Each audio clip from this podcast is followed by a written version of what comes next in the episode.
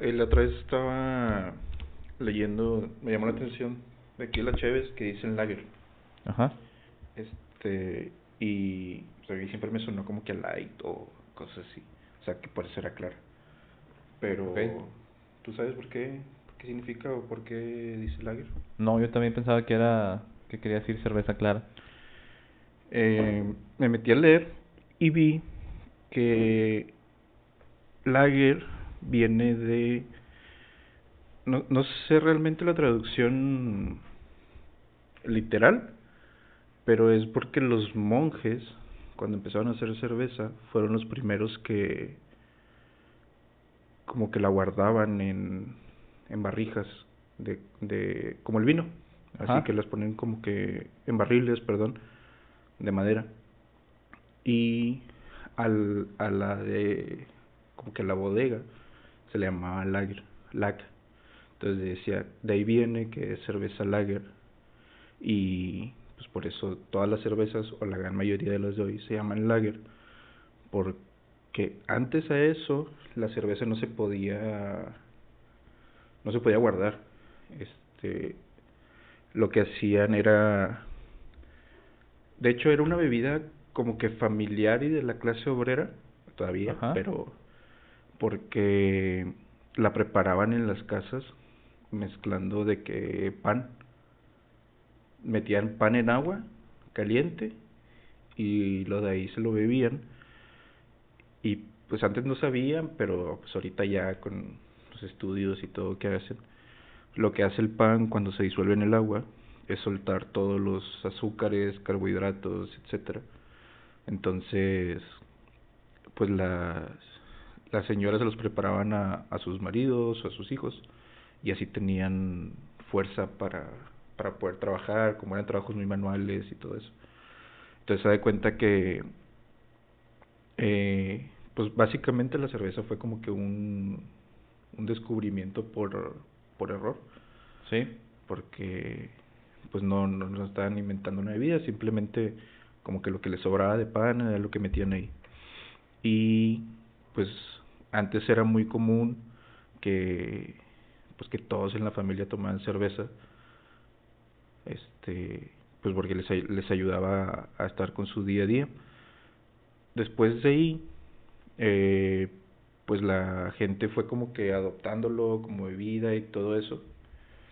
Entonces con en los monjes los monasterios donde vivían los monjes eran como que hoteles porque los los los viajantes y que andaban así que iban a caballo que iban solos recorriendo el Medio Oriente pues llegaban ahí a, a pasar las noches.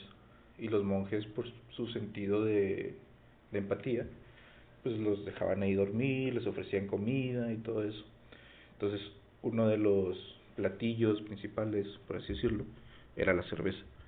Entonces cómo le hacían para para ¿cómo se llama? conservarla pues empezaron a, a, a experimentar de hecho hay hay escritos de los monjes donde eh, donde cómo se llama donde ponían las recetas de cada uno de los inventos que hacían si jalaban o no Sí.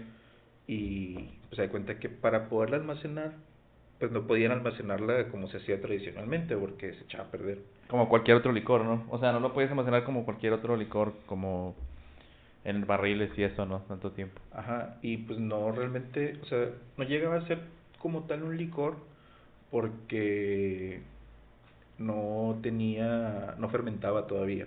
Sí. O sea, simplemente se desprendían los componentes del pan y es como, o sea, se obtenía esa. O sea, sí se le llama, hoy se le llama cerveza, pero pues, realmente no tiene nada que ver con lo que tomamos hoy en día. Sí, De hecho, ahorita que mencionas lo de los monjes, uno piensa en cerveza y piensa en... O piensa que la mejor cerveza está en Alemania, ¿no? Que tiene origen alemán, ¿verdad? Ahorita que mencionas lo de los monjes, pues... La cerveza se, es- viene del, del Medio Oriente eh, y pues e- era un arte prepararla. eh, De hecho, tiene antecedentes desde hace de, de 3000 años antes de Cristo e incluso eh, hay una diosa de, de, la, de la cerveza que se llama Ninkasi. Entonces, ahorita que mencionas de los monjes y yo también sé que las cervezas que preparan los monjes son las más caras o las más elaboradas. Es por eso, eh, viene desde, desde el Medio Oriente. Eh, pues, de hecho, antes... En, en, Egipto se consumía como que cinco o seis cervezas al día y dos panes para, para poder trabajar. O sea, era como que lo que consumían en su dieta diaria. Ajá. Bueno, ahorita del Medio Oriente pasó, pasó a Egipto y, y, hay una palabra para cerveza que, se, que es ninkasi. Esa fue la primera palabra para el, antecedente o la primera cerveza que realmente, como dice, no tiene nada que ver, pero quiere... Perdón, ninkasi es la diosa, la cerveza es sikaru, que quiere decir lo que desea la boca. Eso es el, la primera palabra que, o la primera vez que se, se referenció a la cerveza, como sicaru. Y ya después el nombre de cervecia fue eh, se le puso por parte de los romanos, cuando los romanos adoptaron la, la cultura de, de, o parte de la cultura del Medio Oriente, ¿no? Y también es, es bien curioso que, que antes las, o sea, todos los que hacían cerveza eran mujeres. Ah, sí. Porque pues, eran las que las preparaban en el... O sea, como preparaban la comida y todo eso, no había cerveceros hombres. Y pues hoy en día casi todos los cerveceros, por decir, los que hoy se dedican a hacer así artesanal y todo eso, pues son hombres o inclusive se considera una, una bebida de, de hombres, no de no tanto de, de mujeres.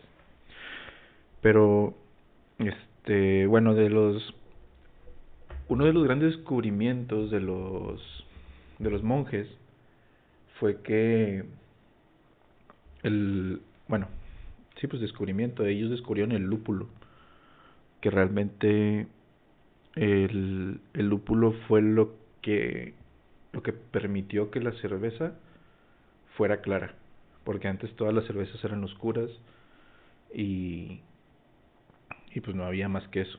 Entonces cuando ellos empezaron a mezclar el lúpulo ahí con sus con sus experimentos se, se dieron cuenta que la cerveza era clara y eso después lo aprovecharon las industrias porque coincidió cuando cuando empezaron a usar recipientes de vidrio o transparentes sí. pues era mucho más atrayente a la vista tener algo claro espumoso ver, pues el color no el color es dorado Ajá. y antes Sí, de el hecho. oro era lo más precioso para esas civilizaciones. Entonces... Sí, no, y de hecho, el, o sea, pues como antes todo lo tomaban en recipientes. De barro y eso, ¿no? No, no, no, de, de aluminio, de, de algún tipo de metal. Uh -huh. Pues no se veía, no se veía lo adentro, entonces, pues no importaba la imagen de lo que te estabas viviendo, bebiendo. Pero ya con, con una cerveza clara, con un recipiente, de ahí fue donde los primeros productores de ya no estoy hablando de tan atrás sino como en 1800 por ahí este donde ya se empezaron a, a registrar eso. De hecho la, la cerveza Guinness que es de las pocas oscuras que o sea, ahorita sí hay muchas por el, todo este tema del artesanal y todo. Es irlandesa no Guinness. Guinness irlandesa sí. Este cuando empezaron a producirla bueno, en forma masiva porque ya se producía, muchos creían que no iba a pegar porque era como que el boom de la cerveza clara. O sea, de hecho ya los países ya no aceptaban la cerveza oscura porque decían que era sucia y que pues que no, o sea, no, no se veía bien. Entonces, pues el señor este tomó un riesgo y y le pegó, o sea, le pegó, de hecho le pegó tanto que los primeros años la planta Guinness consumía lo mismo de agua que consumía el todo el pueblo donde estaba. o sea, y hubo hubo, hubo quejas del, del vaya de los pobladores porque pues no tenían agua en sus casas, se lo estaban acaparando todos ellos. Y fue la policía y todo y pero al final pues corrupción, como siempre, se arregló y pues al final este pues vieron cómo le surtían a los dos y todo, pero pues tuvieron ahí su su problema. Y estuvieron ahí, o sea, la cerveza Guinness era la única que le hacía frente a las cervezas alemanas, aún siendo color oscuro en vez de las de las lager, de las claras. De y, hecho, Bueno, los monjes tenían ese monopolio antes y los primeros, o la primera civilización que les quitó ese monopolio a los monjes del proceso fue fueron los bávaros, que fue en la edad moderna, 1500, ya hace que 600 años, ¿sí, no? Más o menos. Sí. Ah, bueno, creo. este, pero sí, la, primera pues fue los, los, bávaros, que pues obviamente de ahí pues son raíces germanas entonces fueron los primeros que empezaron a, a, modificar el proceso, como lo mencionaste, de, de la elaboración de la cerveza, ¿verdad? Entonces sí, los monjes eran los que tenían ese monopolio, era una práctica exclusiva y luego ya los bárbaros fueron los primeros que, que empezaron a hacerlo ya para uso común y empezaron a experimentar, ¿verdad? Y después de ahí se... De hecho, está el registro, no sé si está bien pronunciado, pero lo vi Santa Hildegard, o Santa Hildegard, una alemana monja alemana que, según los escritos, es la primera en documentar el uso del, del lúpulo para la cerveza. Entonces, como que sí, los alemanes agarraron mucho... Sí, o sea, no empezó ahí, pero... No, no, no, no, no, no, empezó con ella, pero ella, o sea, el primer registro que está documentado de, eh, se le acredita a ella. Y en ese momento no era santa, era una monja, pero no sé, de hecho no sé ni por qué es santa, pero ahí decía que era santa. Sí, de hecho la, la iglesia cobraba impuestos también a los que producían cerveza, se llevaban la mayor parte de las ganancias en la edad moderna, eh, por los costos, pues para empezar los, los impuestos que tenían eran muy grandes, entonces salió como la Liga Ansiática de un grupo de villas libres de la iglesia del norte de Europa, entonces como que ellos empezaron a, a, a ver lo del lúpulo que mencionabas ahorita, que fueron parte de esa liga, y pues eran independientes de la iglesia, entonces querían este usar eso para, para sacar ahora sí dinero. Las primeras compañías de cerveza que ya no nada más para uso casero, ¿verdad? De la, de la esposa que hacía la, la cerveza para el marido, no, pues ahora ya había empresas que, o querían empezar a hacer empresas o compañías, como bien mencionas, para, para la venta común, ¿verdad? Entonces, sí. Y luego ya después, hasta 1559 fue cuando apareció la cerveza lager. Eh, eso también fue en Baviera, en los monasterios, y la empezaron a almacenar en bodegas subterráneas. y así se mantenían. Lager significa almacén. Sí, ajá. y como estaban bajo tierra, pues se mantenían frescas durante todo el año, ¿verdad? Que de hecho aquí... Es que antes las guardaban con hielo.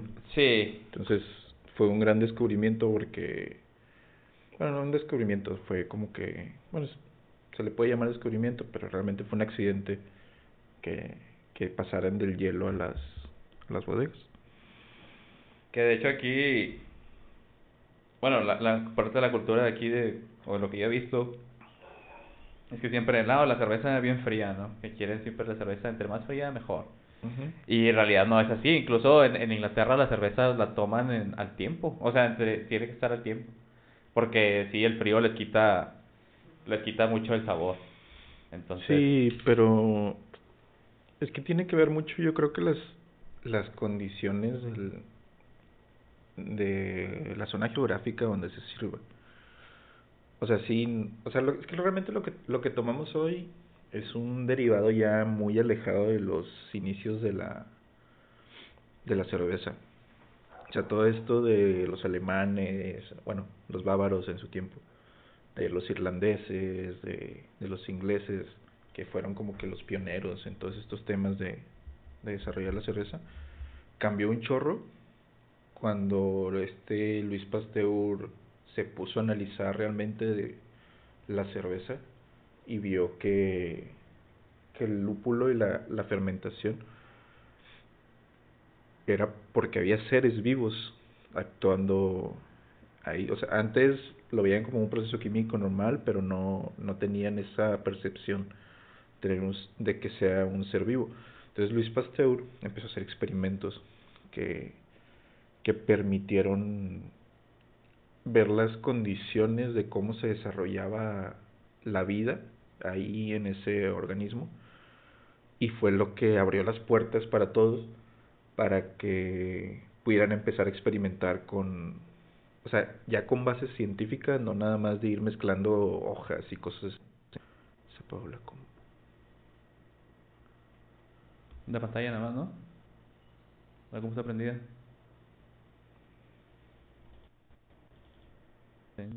Sí, igual es el minuto 15, para acordarme. ¿Lo pasa editar, Sí, se puede cortar.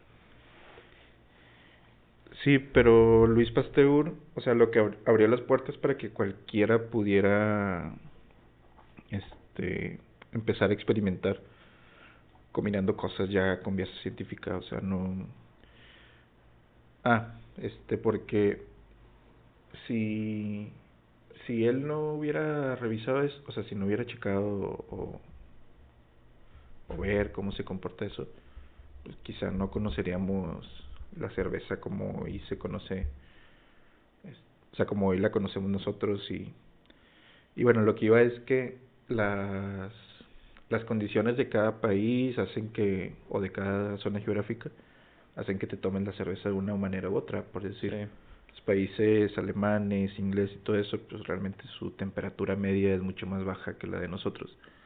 Entonces les permite tomar una cerveza Imagínate. Pues sí, sí, al tiempo para ellos es a 10 grados, ¿no? Y ya está frío. Imagínate, imagínate a 35 grados tomándote cualquier tipo de bebida caliente. Este, caliente. sí, pues, bueno, sí, eso está bien.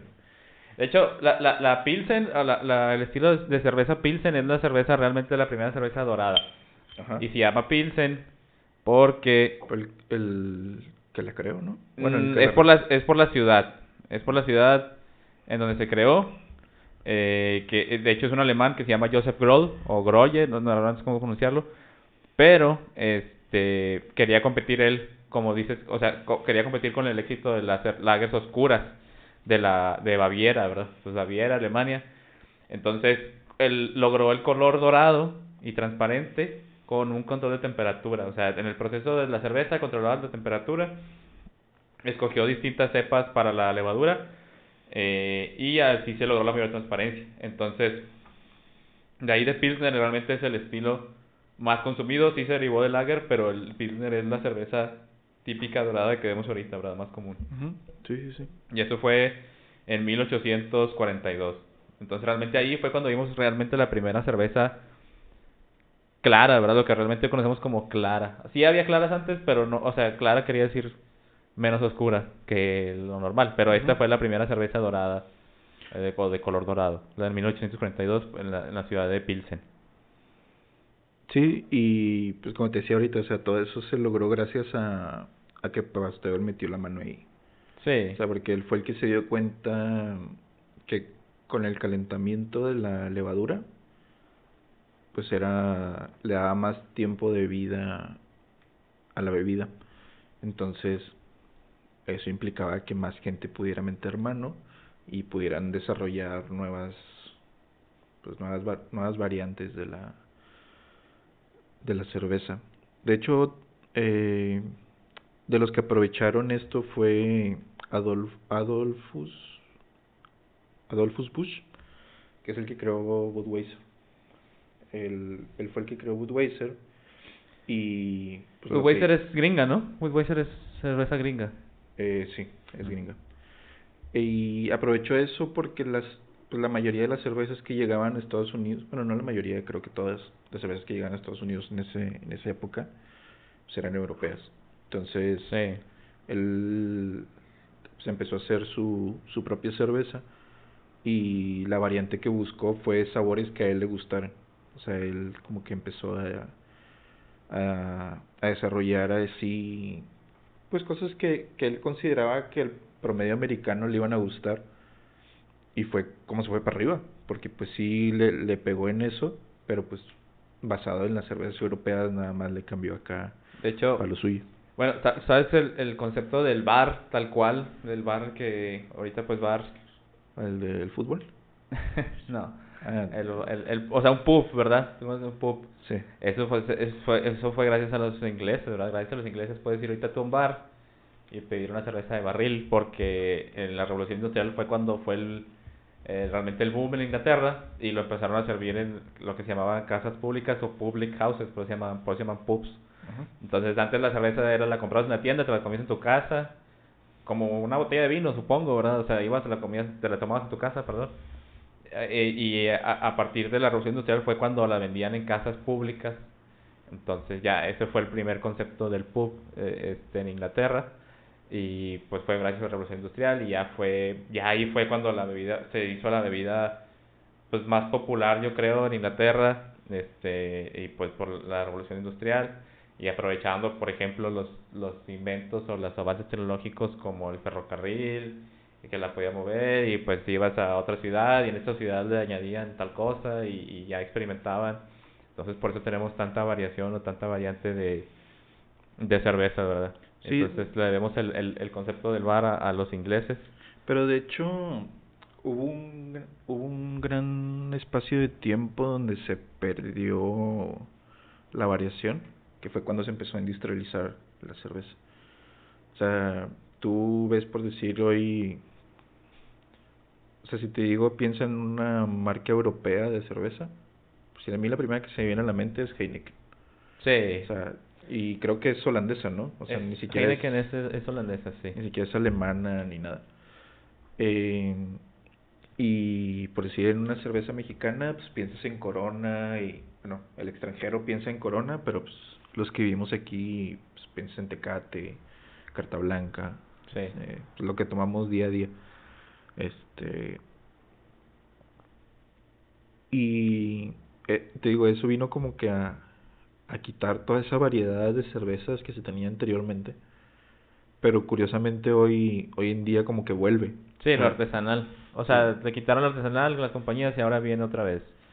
Sí, o sea, ahorita ya hay, hay demasiados productores por lo, por lo, por, o sea, yo creo que aquí en México hay no sé, de perdido unos 100 productores de cerveza que, que venden cerveza artesanal. Sí, que de hecho... Y, no con sus vecinos, o sea, ya las venden en, en tiendas así. Hasta... Yo única que conozco así, que es de aquí de Monterrey, es la finísima. O sea, de ahí... He visto otras, ¿verdad? Pero que conozco que es mexicana, que es de aquí de Monterrey. Aquí se envasa, aquí se produce, es la finísima. Pero pues no. Este, fue en el 1970 cuando se empezó a hacer eso que tú dices de volver a a experimentar, ¿no? Que ya fue cuando empezaron a salir las cervezas de trigo también, las cervezas de, ah, con aroma, que son las, las IPAs, que es Indian Pale Ale. Que es estadounidense, ¿no? Eh, no sé, la verdad no sé, creo que, pero... Creo que sí. Pero ya cuando empiezan a poner aromas, ¿no? Y aquí también hay, hay Indian, eh, hay IPAs mexicanas que la verdad tienen muy, muy buen sabor. Eh, las de chocolate yo nunca las he probado y no son tan nuevas. Pero son oscuras también, supongo, ¿no? Sí, son oscuras, pero se hacían desde, desde hace mucho. Nada más que pues, se fueron perdiendo. Digo, hay infinidad de estilos, ¿no? Las Stout, las Bock, las IPAs, este, Pilsner. De hecho, la, la cerveza más famosa aquí, o bueno, la que es de temporada, la, la Nochebuena, Es, es, es una cerveza Bock que está muy fuerte, o sea, el nivel de la cantidad de alcohol que traen es, es, muy alto. A lo que consumimos aquí. A lo que consumimos aquí, ¿verdad? Pero en sí, todas las Bock este, son, son, al, son altos niveles de alcohol por el proceso que tienen, ¿verdad? La cantidad de veces que las, que las fermentan, eh, perdón, que las destilan, esa, es la palabra, que las destilan. Y de hecho hay una cerveza, ah, hay un tipo de cerveza alemana que, que se llama Eisbock. El Eisbock es es pues una bock pero congelada y realmente lo que te sirven en el envase es el raspado o lo que raspan del líquido al, a, a, la botella, entonces eso le aumenta el nivel de alcohol, una botella tiene 12%. Si la pruebas tú la primera sí te sabe fuerte, pero tiene un sabor muy muy bueno, es, es cerveza oscura y es una cerveza bock. Digo, tiene 12% y la bock aquí mexicana, yo creo que la más común es la Nochebuena, tiene creo que como 6, ¿verdad? O sea, ya están más acostumbrados los alemanes a, a tomar tipos de cerveza más fuertes. Pero sí, definitivamente ya no, no es común encontrar aquí cervezas mexicanas con alto nivel de, de alcohol. Pues yo creo que, o sea, sí, ahorita no es común, pero al paso que vamos, muy probablemente, o sea, si se le ocurre a alguien en los próximos dos, tres años empezar a vender ese tipo de cerveza, yo creo que la va a pegar. Sí. porque pues siempre, o sea, ya sabes cómo, cómo somos los mexicanos, bueno, los latinoamericanos, en, o sea, ah, es que yo me tomo una cerveza con 5 grados de alcohol. Ah, pues yo tomo una de 7. No, yo una de 8. No, yo Sí. tomo vodka. Este, yo tomo esto. O sea, quieres aparentar entre más alcohol tomas como que más, más Ah, claro, sí, no, y no es así, ¿verdad? O sea, la cerveza tiene su sabor, este, tienes que disfrutarlo, bueno, esa es mi, mi opinión, y pues como dices, o sea, de hecho muchas personas, incluso aquí mismas mexicanas, obviamente, o sea, de aquí de Monterrey, se dedican a, a desprestigiar las cervezas mexicanas. O sea, no, que la, que la Tecate la sabe miados y no sé qué, y que la Corona Que no está... pura agua. Ajá, o sea, no te das cuenta que o muchas viene viene un europeo y las prueba y, dice que tenemos muy buenas cervezas, ¿verdad? O sea, tenemos Pues la cerveza Corona es de las que se consideran más ricas de todo el mundo. Ajá, y sí, al final del día son cervezas comerciales, pero no quiere decir que, que por eso sea mala, o sea, son eh, el, el, los mexicanos somos buenos, la verdad es que somos buenos haciendo cerveza Sí, lo que pasa es que las marcas mexicanas que se han Y llegado ir- consumiéndola también. que se han llegado al extranjero como Corona, Carta Blanca, Tecate, que debe haber más, pero son las que se me ocurren ahorita, son muy ricas. O sea, no son para emborracharte como o sea, necesitas tomarte 10, 11 para empezar a sentirte mareadón o, que ya no empieza a coordinar, pero te puedes tomar cuatro o cinco y no pasa nada, las disfrutas, este, inclusive vas mucho al baño, o sea, te sirven para relajarte. Y, y para mí, o sea, para un consumidor de cerveza, bueno, yo no soy tan consumidor de cerveza, pero, No, yo sí. o sea, si, si yo quisiera vender una cerveza, o vender cerveza como tal, buscaría la receta que me haga vender más cervezas. Sí. Entonces, si voy a hacer una muy fuerte que solamente me van a comprar una botella, pues para mí no es negocio. Entonces, voy a hacer una muy ligera que me compren 12, Sí, que de hecho- 24, que son lo que hacen Exacto. las empresas. Y tienes que conocer a tu público, ¿verdad? A lo mejor la mayoría de aquí, por ejemplo, la Tecate. Antes era Tecate roja y carta blanca. Ajá. Entonces, salió la Tecate Light aquí en Nuevo León, que creo que de hecho también lo que te digo de que los de ahí del sur critican mucho la Tecate Light. Pero aquí fue un boom porque lo que buscaba la gente era aguantar toda la noche tomando, o sea, alegrarse y, y sí, a lo mejor tiene menos menos porcentaje de alcohol, pero a la gente le gusta, ¿verdad? Y y es el propósito es este, sirve su propósito, ¿verdad? Que es para las fiestas, para aguantar toda la noche, este, tomándotela y a lo mejor no emborracharte, pero sí llegar a un punto en el cual estás más, más alegre. A diferencia de que si te compras una indio o te compras una, una modelo oscura, o que son dos o tres para la cena y para irte a dormir, ¿verdad? O sea, Sí, no, y lo que ayuda, a los puristas no les va a gustar, pero lo que ayuda que haya este tipo de cervezas es que también puede, o sea, con la misma cerveza puedes hacer otro tipo de bebidas. Por decir aquí, en el, por lo menos aquí en las Monterrey, micheladas con gomitas. mucho la michelada. Ajá, y, y realmente, para mí ayuda, Sí. porque sigue moviendo la industria, o sea, viéndolo desde el punto del, de la industria, pues entre más se consuma mi producto mejor, entre más variedad de otros productos puedan salir de aquí, pues para mí mejor voy a vender más. Sí.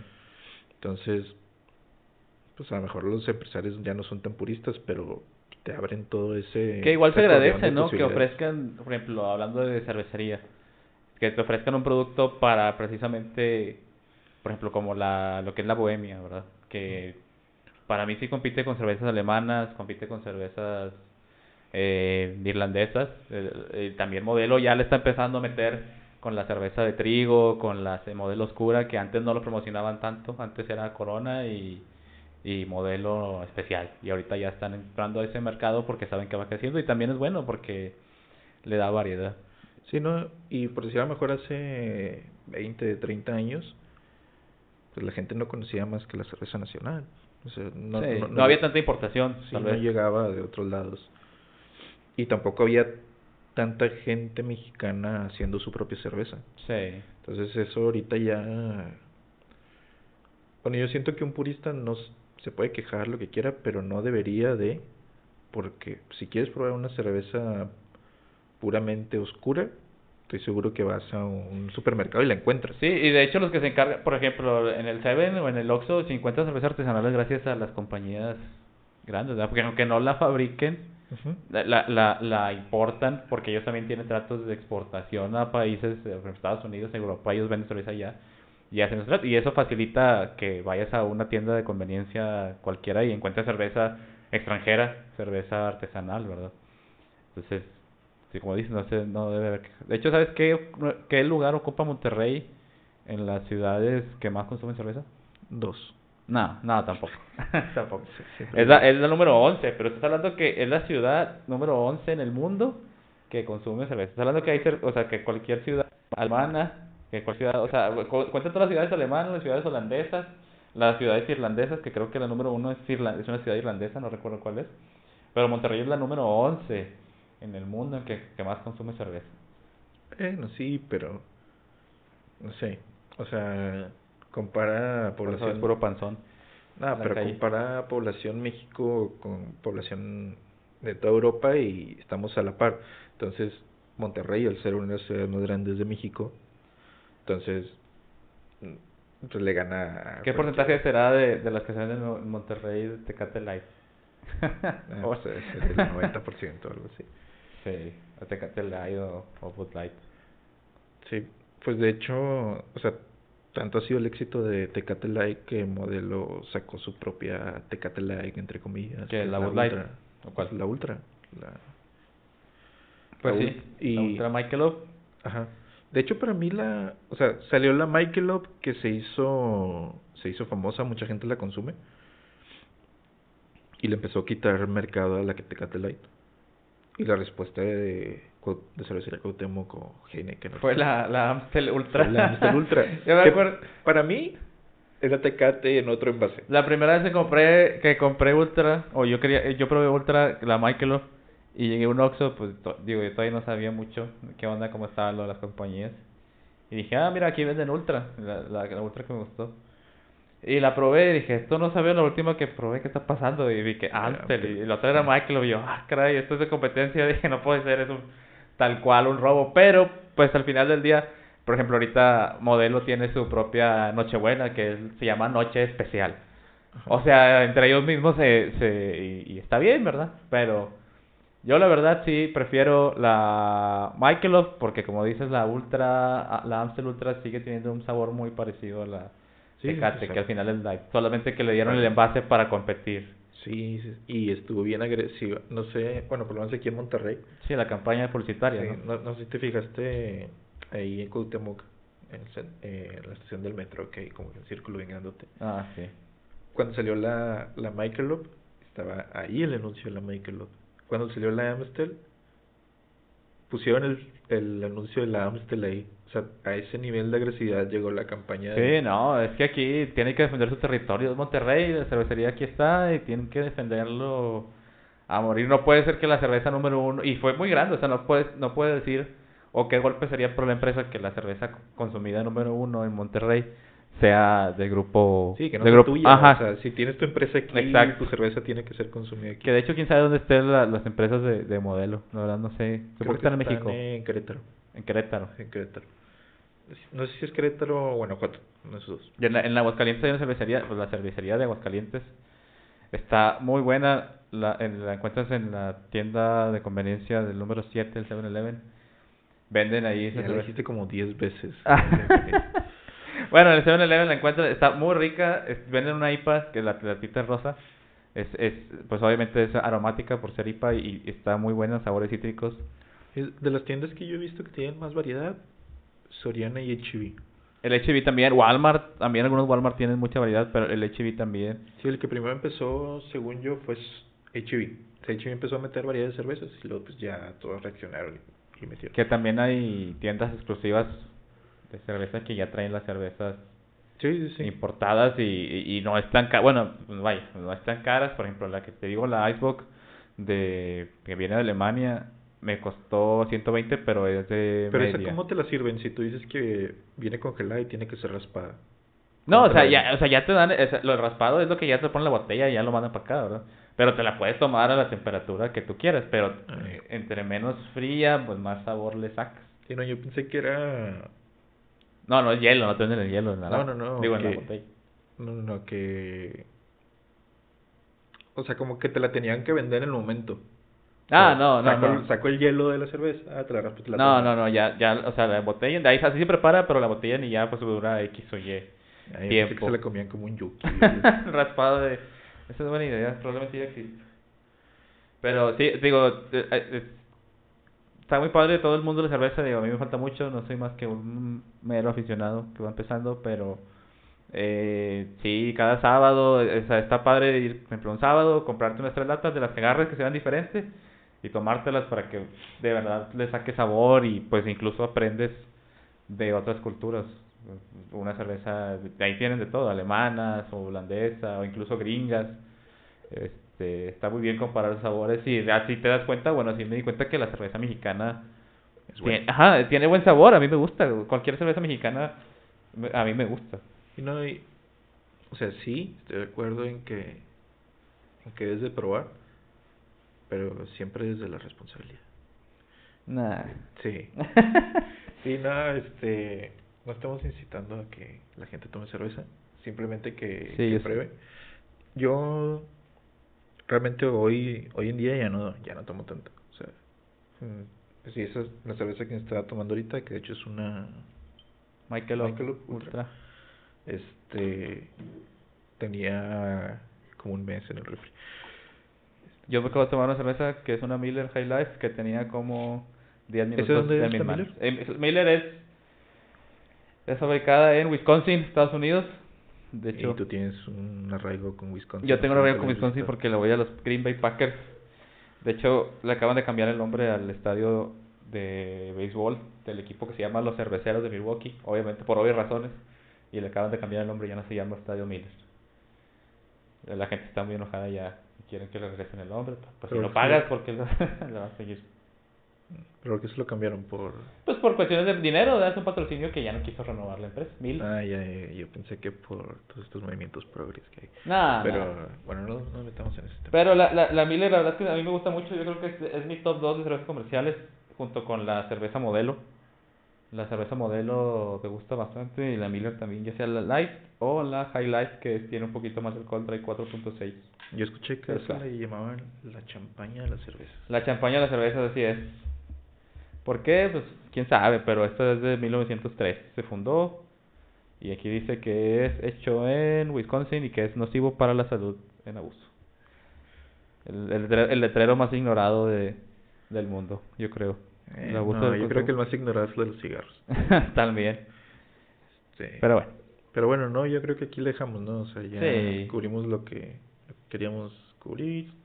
Platicamos un ratito de cómo lo vivimos nosotros, la cerveza, y, y pues yo creo que está completo, ¿no? Sí, este, yo creo que ya vimos, o bueno, platicamos de lo que sabemos, tampoco vamos a empezar a inventar cosas que no, no sabemos ni a inventar datos, entonces... Sí, la primera cerveza fue mexicana. La primera cerveza fue mexicana, eh, el primer...